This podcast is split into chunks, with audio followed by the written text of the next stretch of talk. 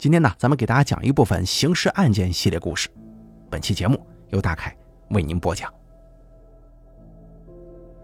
在二零一四年的一月二号，新年的第二天，重庆万州的家家户户沉浸在新年的喜悦当中。可是村子里的李氏四兄弟却高兴不起来，因为就在这一天，自己的老母亲死在了老二、老三家门口。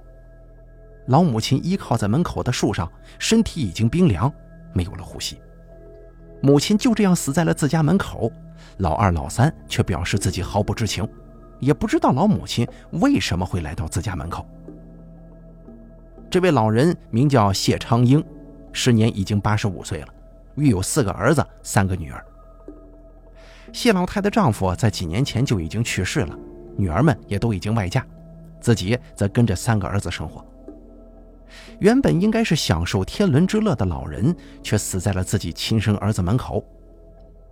在一月二号早上七点多钟，老人的二儿子出门了，他要送自己的孙子去上学，但是看到了自己的母亲在地上滚，二儿子上前把老人扶了起来，还摸了一下老人的脸，发现热热乎乎的，于是就把母亲扶起来，让他坐到了石凳上，倚靠在树边。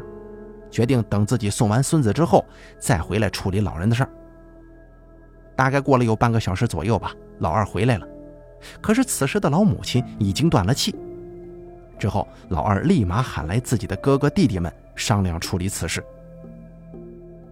在万州当地啊，有个习俗，那就是老人去世了，一定要抬到家里去。然而这四兄弟没有一个人将已经去世的老人抬进家里。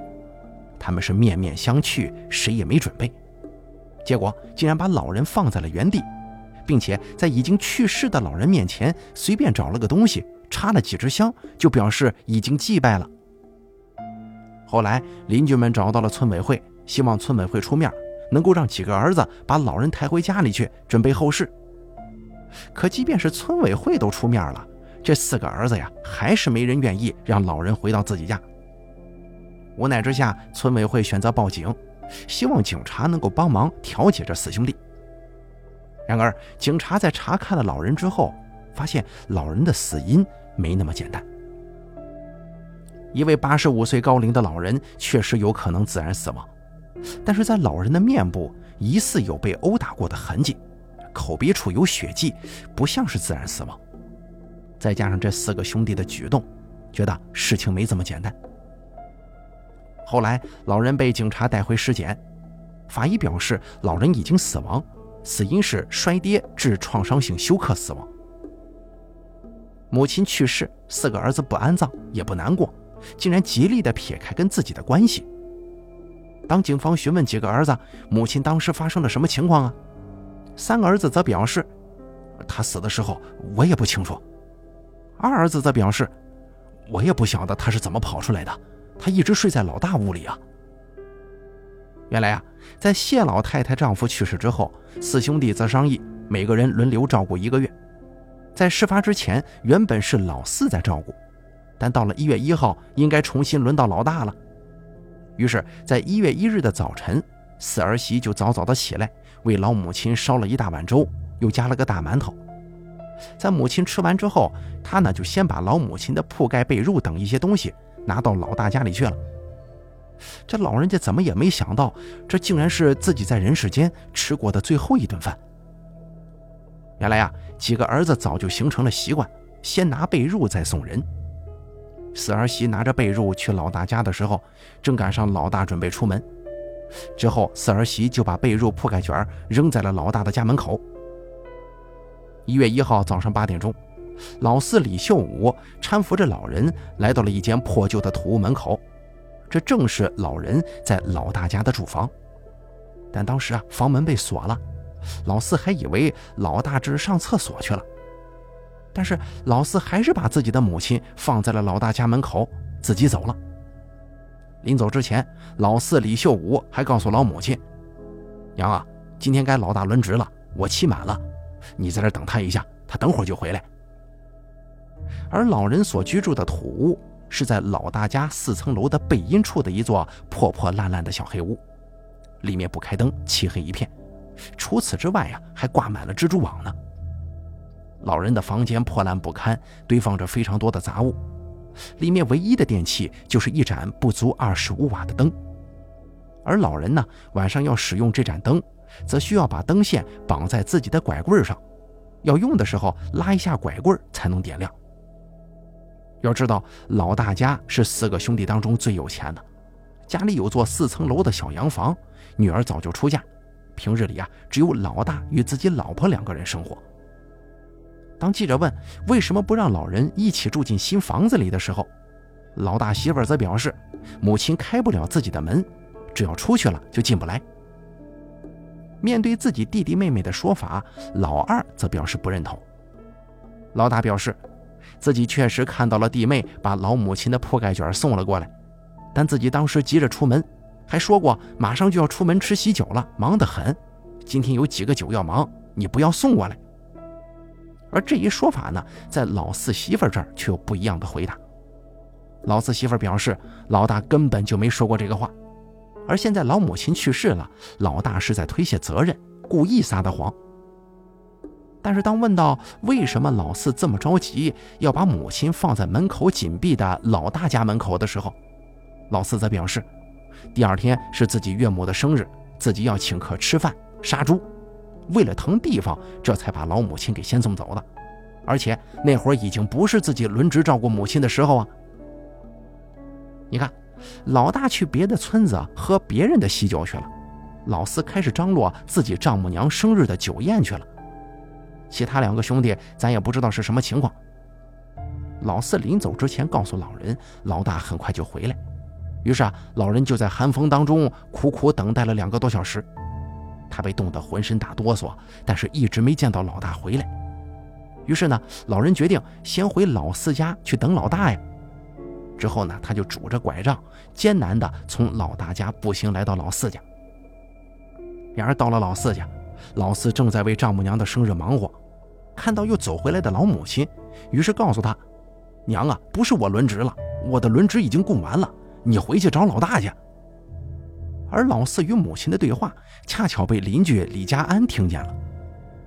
之后，老人就离开了老四家，一直到下午两点钟。已经消失四个小时的谢老太被村民看见走在路上。当时，村民李康林骑着自己的摩托车外出打工，在路边看见了这个拄拐杖的老人。在李康林的回忆当中，当时的谢老太一边走一边哭，但是因为自己骑着摩托车赶时间，也没停下来问一嘴就走了。而当时啊，李康林经过的路边正是老人二儿子李秀奎和三儿子李秀峰的家。原来啊，老人在离开了老四家之后，兜兜转转的来到了老二、老三家，希望自己的这两个儿子能够暂时收留自己一下。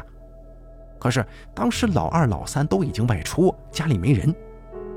之后，老人又离开了老二、老三家，晃晃悠悠的来到了一位自己经常玩的邻居黄国军家。老人的老伴去世之后，没人聊天。他呢，以前经常来这个黄国军家，而黄国军对待老人非常不错。当时自己在洗衣服，赶紧招呼老人坐在屋里的沙发上，紧接着拿出了一块沙琪玛，递到了老人手中。二人没有过多的交流，黄国军也表示，当时老人没有什么异常。而当老人来到黄国军家里的时候，已经是下午的六点钟了。也就是说，老人除了早上喝了一碗粥、吃了个馒头之外，滴水未沾，一直撑了十多个小时呢。当时黄国军的孩子在边上玩耍，老人看着手中的沙琪玛，表示自己都没有给你小娃东西吃，你还给我东西吃呢。黄国军怎么也没想到，自己无心地上的沙琪玛，竟然是这位老人在世上吃的最后一口东西。打那之后，天黑了，老大的儿子、大儿媳也应该回家了，于是老人就离开了黄国军家。然而回到家的老大没有看到母亲的铺盖卷，但是老二媳妇儿看见了，只是没看见人。母亲不见了，可是两个人谁也没去找老人，竟然关灯睡觉了。老人又去了哪里？四个儿子都表示不知道，但是有人知道。重庆万州海拔一千四百多米的山村，寒冷的夜晚零下将近十度，有人听见了老人的声音。老人见老大家灯已经黑了，以为老大还没回来呢，于是就又来到了老二、老三家。村民李长辉听见了从老人二儿子院子里传来的呼救声，老人喊：“葵葵啊，救我命啊！”那个时候都已经半夜了，而葵葵正是他们家老二李秀奎的乳名。李长辉老人他有些耳背，虽说两家相隔一百米远，但他还是听到了老人的呼救声，足可以想象当时这老人喊的声音得有多大呀！可是不管他如何呼喊，儿子李秀奎没有开门。后来李秀奎表示自己听到了母亲的呼喊，可是他却没开门。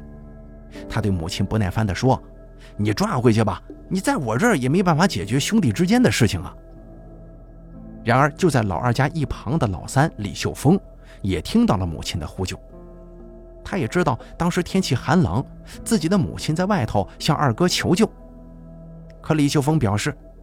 不该我搞的事情，我就没管。就这样，老人在老二、老三家门口的树边石凳上坐了一晚上，一直到早上七点多钟，老二开门准备送孙子去上学，看见了倒在地上的母亲。他虽然把母亲扶起来了，但是却要等到送完孙子之后再来处理这个事儿。只不过半个小时之后，老人就撒手人寰了。从一月一号早上八点被四儿子送到老大家，再到一月二号早上八点左右死在了老二、老三家门口。那天夜里，老二、老三以及他们的媳妇儿谁都没睡着，可是没有一个人出来喊一声自己的母亲，或者把他老人家带回屋内。我想，这二十四小时应该是老人人生当中最痛苦、最难受的二十四小时。后来母亲死了之后，哪个儿子都不愿意让老人进屋，而且谁也不想为老人送葬。最后，谢老太太的女婿来到了老二家门口，为老人点了香，烧了纸。但因为女婿毕竟是外人嘛，也不好参与到他们四兄弟之间的事儿。而听到母亲死在老二、老三家门口的时候，女儿更是非常后悔。原来之前女儿、女婿都表示自己要赡养老人。但是几个儿子则表示，嫁出去的女儿泼出去的水，让他们赡养母亲，那不就等于让村子里的人看笑话吗？于是，在四兄弟的坚持之下，母亲还是由他们这群当儿子的赡养。母亲出了这样的事儿，女儿们后悔不已呀。而母亲面前的香火，也是女婿来了之后才点上的。谢长英老人生育了四个儿子，三个女儿，女儿们外嫁。自己没有什么好的陪嫁品，但是在儿子这里，谢老太与丈夫还活着的时候，可是没少为这几个儿子操心操力呀。大儿子要结婚，于是老人把自己的房子让了出来，让大儿子住，自己在外头随便搭了间土房子。三儿子的房子虽然没有老大家的好，但是造房子的材料都是他们父亲在世的时候亲手买来、亲手造出来的。至于其他的土地、树木、钱财，则都交到了老二手里。老四虽然是最小的，但也因为是最小的，他表示自己没有拿过母亲一分钱。也正因为如此，其他兄弟觉得父母的财产分配不公平，偏心老二，闹了矛盾。一直到父亲去世之后，老人的土屋因为被大雨冲垮，然而四兄弟还是没有人愿意让老人住进自己的家。后来在村委会的协调之下，四个兄弟每人轮一个月，直到母亲仙逝。只是没想到啊，自己最后偏偏死在了自己最疼爱的老二家门口。谢老太的弟弟在了解到来龙去脉之后，更是眼含泪水的表示，即使是在陌生人家门口这么喊你的名字，你都该请他进去喝个茶、驱个寒呢。而现在向你呼救的是你的亲生母亲，你为什么不保护她呀？一直到后来，当地警方积极取证，以及司法机关的介入，在万州当地的百姓、村民的见证之下，将李家这四兄弟进行了审判。老大因为犯了遗弃罪，被判处两年有期徒刑；其他三兄弟被判处了一年六个月。自己儿子被判刑的场面，如果谢老太还在世的话，相信他是肯定不愿意见到的。正所谓养儿防老，这一句被传了应该有千年的话，这句话深深地印在了中国人的骨子里。可是现在社会上，像李家这四兄弟一样，对自己亲生父母不赡养的人，其实还有很多。当一条道德准则进入法律领域的时候，意味着这是我们最低的道德底线了。没有道德的人，也终究被唾弃。好，这个让人十分感到气愤的刑事案件呢，就给大家讲完了。由于时间的关系啊，咱们再给大家续上一个刑事案件吧。说的是二零一五年九月十五日，黑龙江密山市连珠山镇，当地居民刘某遇到了一件烦心事儿。那就是隔壁邻居家中传出了一股非常臭的味道，很像是什么死猪之类的东西腐败了那个味儿。因为邻居家的这个房子是之前别人抵债抵过来的，这十几年来呀也没人居住，房子早就破败不堪了。有些村民可能图省事儿，把一些垃圾都丢到了房子里面，不少野猫野狗的也喜欢住在里头。当时正值盛夏时节，味道非常难闻。刘某就决定去稍微清理一下。老刘走进房间开始查找，就挨个房间看，最终确认臭味来自于房子的厨房。老刘随手捡了一根木棍，开始翻动寻找。厨房杂物堆了一地，他随手这么一翻，竟然有只手掉出来了。这下子可把老刘给吓坏了呀！他一路小跑跑到外头，赶忙拨打了报警电话。黑龙江边防公安接警之后，很快就赶赴了现场，发现，在死者身上盖有水泥块，很明显，这应该是一桩凶杀案。清理掉杂物之后，法医对尸体进行了勘查，死者是一名女性，年纪较大，死亡时间至少过了十天。因为天气原因，尸体已经高度腐败，颅骨已经显露了出来，从外观上已经无法查看死者的面容了。听说破房子里发现了死人，不少居民都围了过来看热闹。通过对群众的询问，发现他们最近也没听说谁家老人走失了或者失踪了。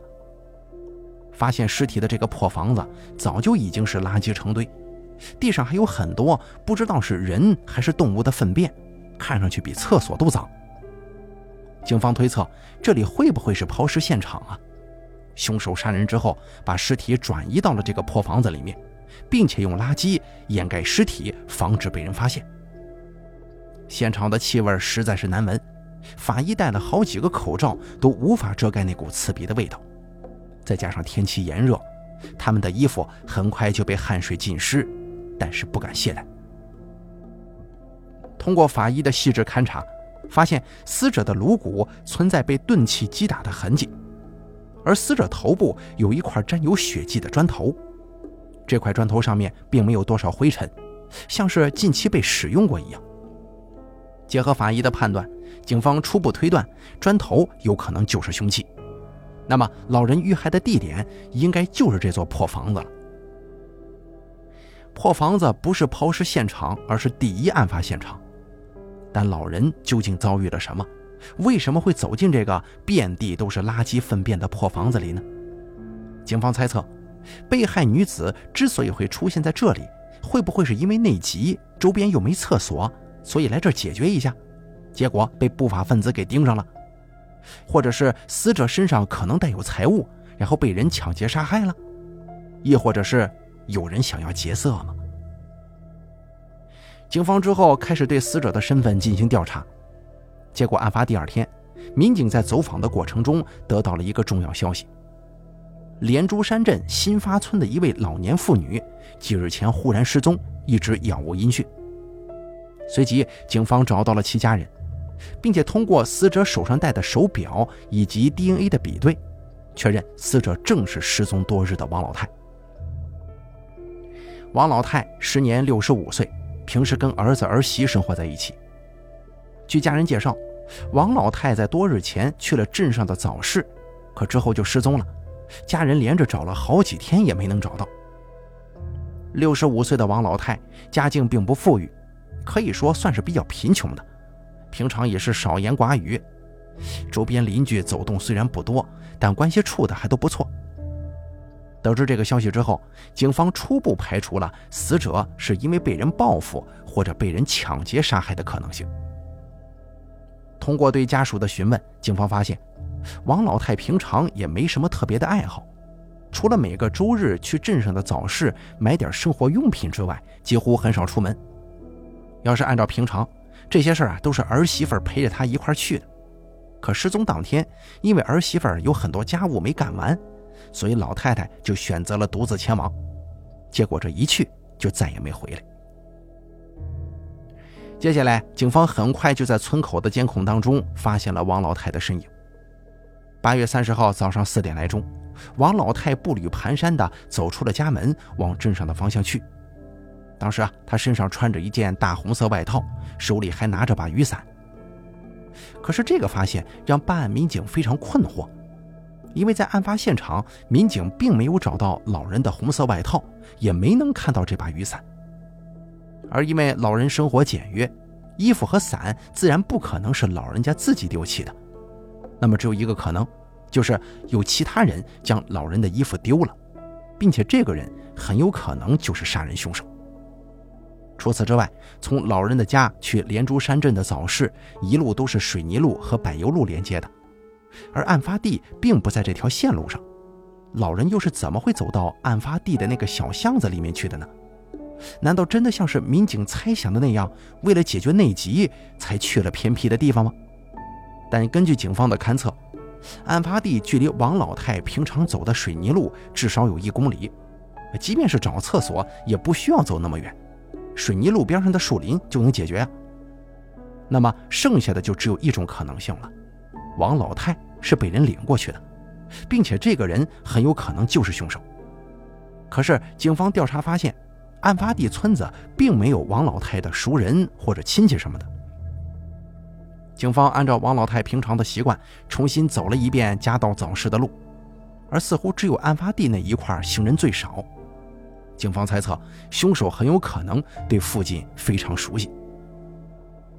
而在早市调查的民警得到了一条非常重要的信息，那就是案发当天，王老太来到了自己常来的早餐摊儿。根据老板回忆，平常王老太喜欢喝个豆浆，吃个油条，而当天王老太也点了一份。按照习惯，她可能要给儿子儿媳带一份。可是那天啊，王老太不仅没带，就连自己吃的早餐钱都没付。而根据老板娘回忆。当时好像是有人招呼了王老太一声，之后她就离开了。可是因为早市的监控年久失修，不少都已经损坏，或者画面都是马赛克、雪花，无法查看王老太的去向。但几乎可以肯定，招呼王老太走的人一定是他的熟人，并且知道王老太有吃早市的习惯。如果真是这样的话，这个人会不会也是很早就起来了？或者他一直跟在王老太后面，经过了村口的摄像头呢？带着种种猜想，警方重新对视频监控进行了查看。果不其然，在王老太走过视频监控后几分钟，一名男子朝着监控走了过来。然而，就在监控即将拍到他脸的时候，他把衣服领子拉了起来，把头脸盖住了，之后快步走过了监控。这个人的反常举动让警方非常怀疑，该名男子为何要遮盖自己的头脸？是怕被人看清长相吗？除此之外，民警发现村口的这个摄像头比较隐蔽，外人如果不注意看，根本就发现不了摄像头的存在。而男子这个举动啊，恰恰证明他知道监控所在，并且有意遮挡自己。警方基本肯定，这个人应该就是王老太所在的新发村人。警方立即找到村中干部，让他们对该男子的监控视频进行辨认。村干部看了一会儿，基本确定，这个人呢是本村村民张峰。张峰六十二岁，有妻子有儿孙，可以说日子过得比较幸福了。警方立即对张峰进行调查。据村口大妈情报中心透露啊，张峰这个老小子虽然有老婆，但一直对王老太贼心不死。曾经对王老太还开展过追求，并且想要建立特殊关系，但都遭到了王老太的拒绝。可是这个张峰啊，仍旧没死心，并且一直在寻找机会跟王老太独处。村口大妈表示，张峰这个人说话不着调，贼喜欢跟女人勾搭聊天。大概在五六年前，王老太的丈夫得了一场重病，卧床不起。丈夫跟儿子住在东屋，王老太一个人住在西屋。某一天，看王老太独自一人在家，张峰不请自来了，并且闯进了王老太的房间，想要跟王老太发生关系。用当地的话来说，就是想好事了。王老太自然不同意呀，并且开始大声喊叫。可即便这样，张峰仍旧拉着王老太往床上躺。就在这个时候，王老太的三儿子回家了，听到母亲屋里有动静，就过来查看一番。结果正好就看到了图谋不轨的张峰。三儿子非常生气，上去就给张峰来了几脚。张峰被打疼之后，很快就逃了。为了防止张峰趁自己不在家又来欺负母亲，王老太的儿子把事情告诉给了村主任。听说了这个事儿之后啊，村主任也没偏袒，直接把张峰给教训了一顿。事情接下来就在村子里很快的传开了。张峰可能觉得脸上无光，之后就不敢再来骚扰王老太了。得知这条线索之后，警方认为张峰存在重大作案嫌疑，便对其展开抓捕。当警方找到张峰的时候，他正准备外逃。经过调查，张峰曾经就因为违法被打击过，所以有一定反侦查能力。可到案之后，面对警方提供的证据，最终啊，张峰还是承认了自己的犯罪事实。张峰交代，他之所以杀害王老太，都是出于仇恨。原来，当年张峰威胁王老太的事情在村子里传开之后。张峰的家里人，尤其是他的妻子、儿子，知道了这件事之后啊，觉得自己的脸都被张峰丢尽了。张峰被家人歧视，在村子里又抬不起头，而他呢，把这一切责任都怪罪到了王老太身上。张峰没有反思自己的问题，反而怪罪王老太一家，所以从消息被传出去之后，张峰就开始预谋报复王老太。而这场仇恨一直持续了将近五年的时间，一直来到二零一五年八月三十日一大早，当张峰看到王老太独自出门的时候，他觉得报仇的机会来了。张峰躲过监控，并且一路小跑追上了王老太。而张峰欺负自己的事情，毕竟已经过去了多年，这么多年张峰也没再骚扰自己，所以王老太没有多加防范。就告诉了张峰要去镇上的早餐店。接下来，在一个路口，二人分开了。张峰则是直接奔着那个破房子而来。这里平常人比较少，张峰决定要在这个破房子里作案。随后，他赶到早餐店，把王老太叫了出来，说自己朋友那儿有点煮饭用的饭豆，可以送给王老太一点儿。王老太对此仍旧没有任何警觉。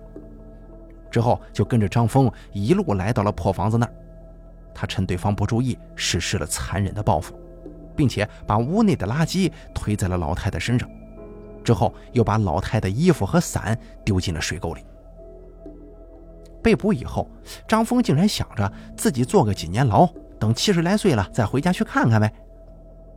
张峰被捕之后，他的子女一次都没来看过他。自从张峰想要强奸王老太事发之后，父亲在他们心中就没有任何形象了，而这一次杀人更是可以说彻底改变了张家后面三代人的生活呀，还要带着杀人凶手儿子、孙子等等称呼过活一辈子。好了，这个案件呢，咱们就分享完了，咱们再给大家说一个吧。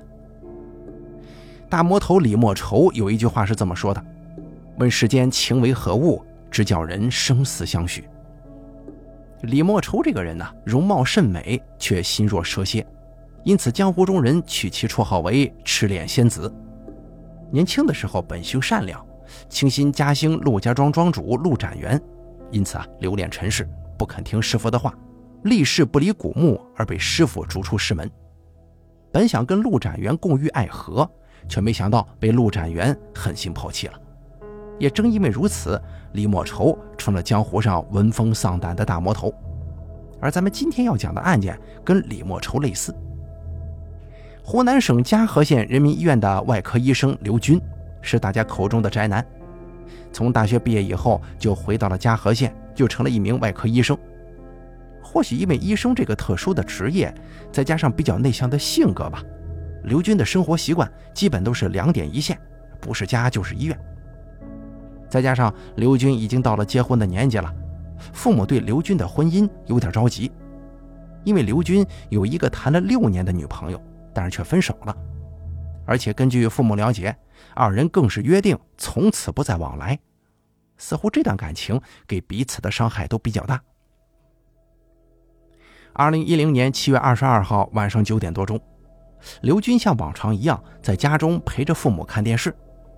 这个时候电话响了，刘军开心地接起了电话，一边听一边说：“好，我马上就过去。”接听完电话之后，刘军就独自离开了家。可是谁也没想到，这次离家竟是永别。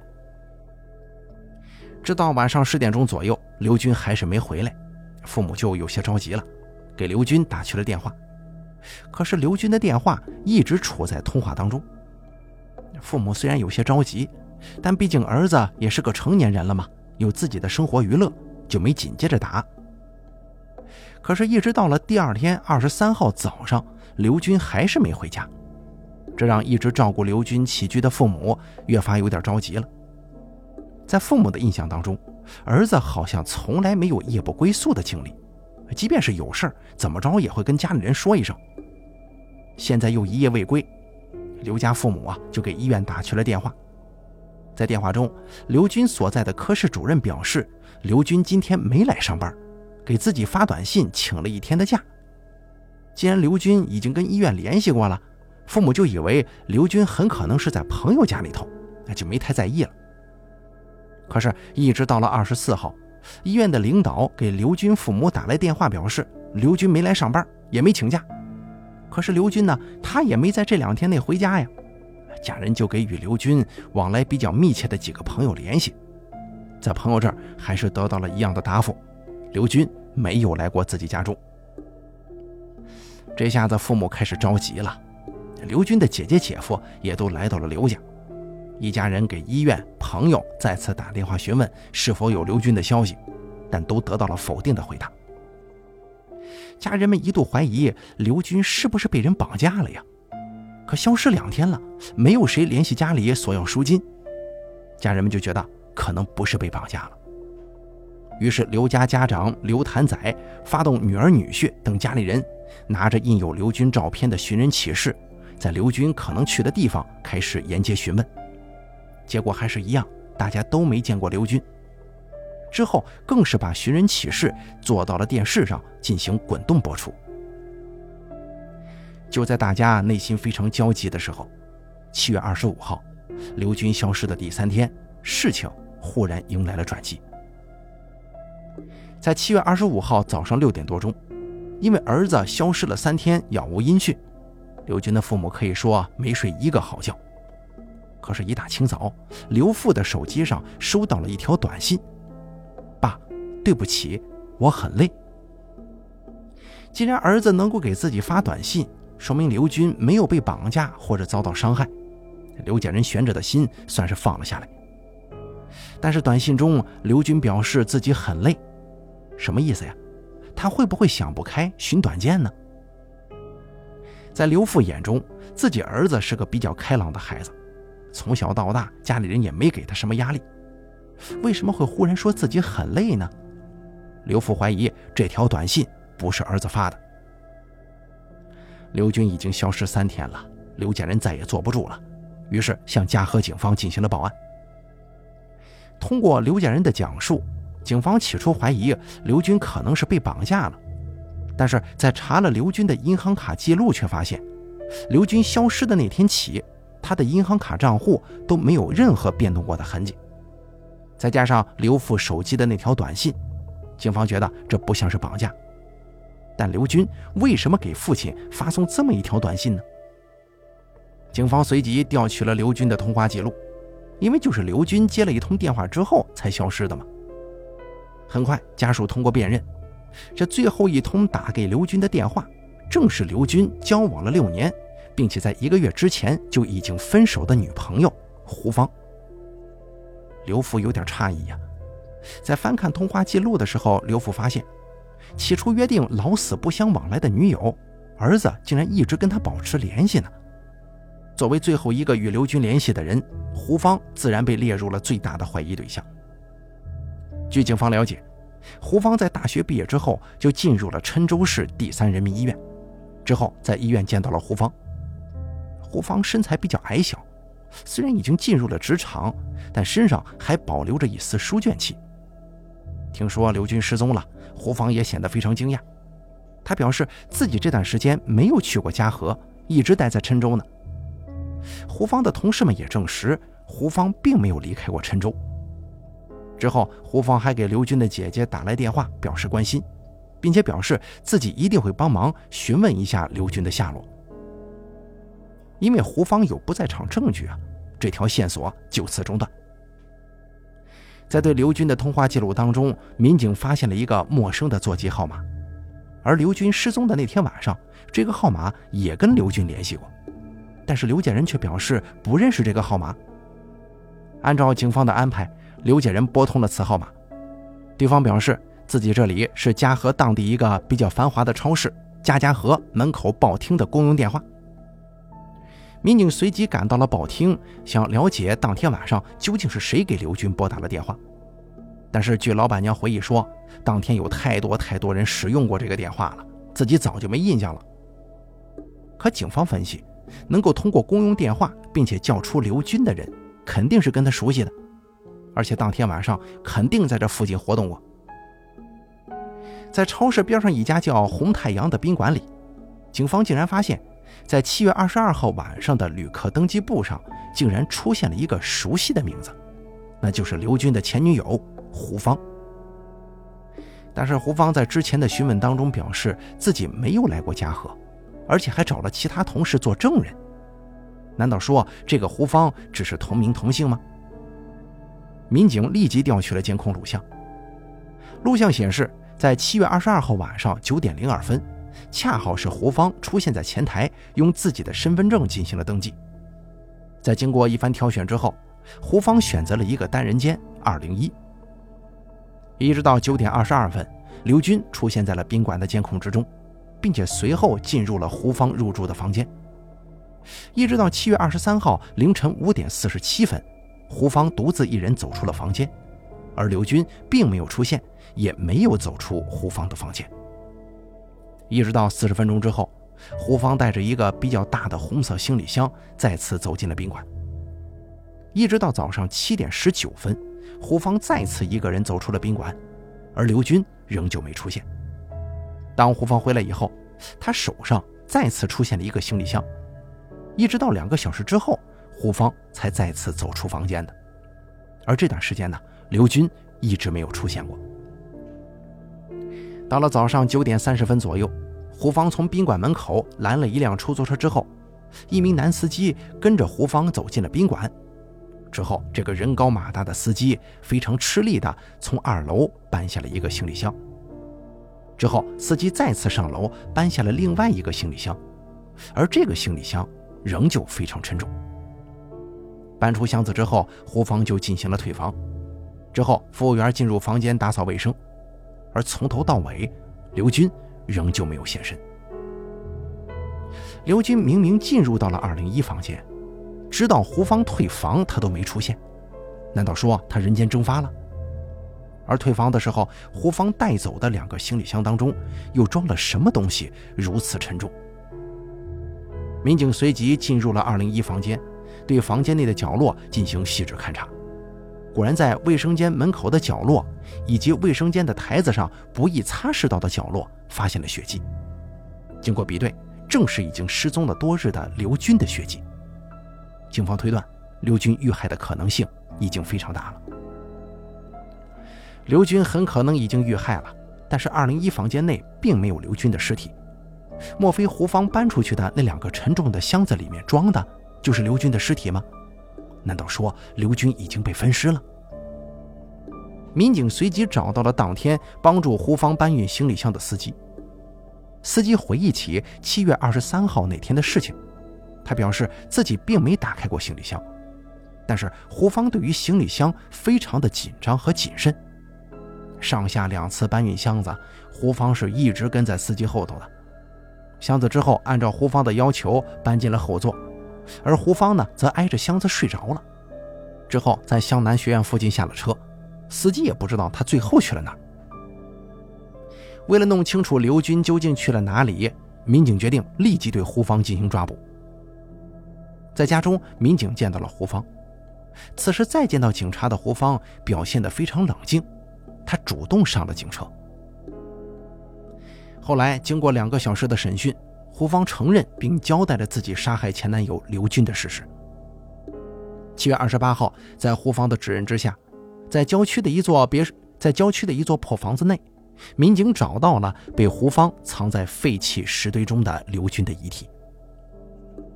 相爱了六年的情侣，为什么在分手一个月之后就要置对方于死地呢？据了解，胡芳跟刘军从小就认识了，可以说是青梅竹马。在高中的时候，二人就确立了恋爱关系。之后，两个人考上了两所不同的医学院。大学期间，二人分居两地，聚少离多，感情分分合合。据刘军和胡芳的高中同学回忆，刘军跟胡芳两个人的性格真的是两个极端啊。高中生活的刘军大大咧咧，而胡芳的性格比较孤僻。此外，高中时期谈恋爱的女生可能多多少少都会有些占有欲啊。胡芳也是这样。刘军跟朋友在一起玩耍，一旦超过一定时间，胡芳就会来把刘军给拉走。在同学们眼中，他们这段感情一直都不牢固。可是，在监狱当中啊，刘芳却表示，二人之间虽然有过小吵小闹，但是根本没有其他的冲突。毕业之后，刘军进入嘉禾医院，胡芳研究所毕业之后进入郴州人民医院，之后两个人就同居到一块儿了。可是，对于这个有着高学历的准儿媳，刘家人却有着不一样的看法。虽然胡芳还没有过门，但家里人呢，却一直把她当成真的儿媳看待。但是在家中，胡芳与刘军这对小情侣却经常因为一些小事而吵架，甚至上升到打架。可打完吵完之后，二人又立马和好，又粘在一块儿了。久而久之啊，刘家人对于这个高学历的准儿媳有看法了，他们多次劝导刘军分手。而胡芳这边呢，也感觉到了刘家人的态度变化，他觉得自己非常委屈。所以后来在双方父母的协商之下，二人还是分手了。刘家补偿胡芳一万元，并且双方签下书条，从此不再往来。但是胡芳多次想要保留这段感情，所以在七月二十二号这天晚上，胡芳把刘军约到了宾馆。晚上十一点的时候，胡芳提出要继续保持恋人关系，可是刘军不同意，并且表示自己即将找女朋友了。胡芳一听上了头，就想出了教训一下刘军的念头。他把二十片安眠药放在了一个牛奶瓶子里，哄骗刘军喝了下去。因为担心刘军还会醒来，就把刘军直接闷死。后来又害怕服务员发现尸体，他就分几次外出，买来了菜刀、行李箱之后，把刘军的尸体进行肢解，放到了箱内，并且丢弃于郊区的破房子里。在监狱中。胡芳一直表示自己也不知道自己为什么要杀死刘军。其实自己对于刘军的感情已经不那么深了，自己也不恨刘军，但自己就是亲手杀害了他。一个救死扶伤的医生，却成为了一个无情的杀人凶手。因为对六年感情的不舍，对男方父母干预自己恋情的委屈，最终让胡芳成为了杀人女魔头。二零一一年，胡芳。被执行死刑。好了，本期呢，咱们这三个刑事案件就给大家讲到这儿了。感谢您的收听，咱们下期节目不见不散。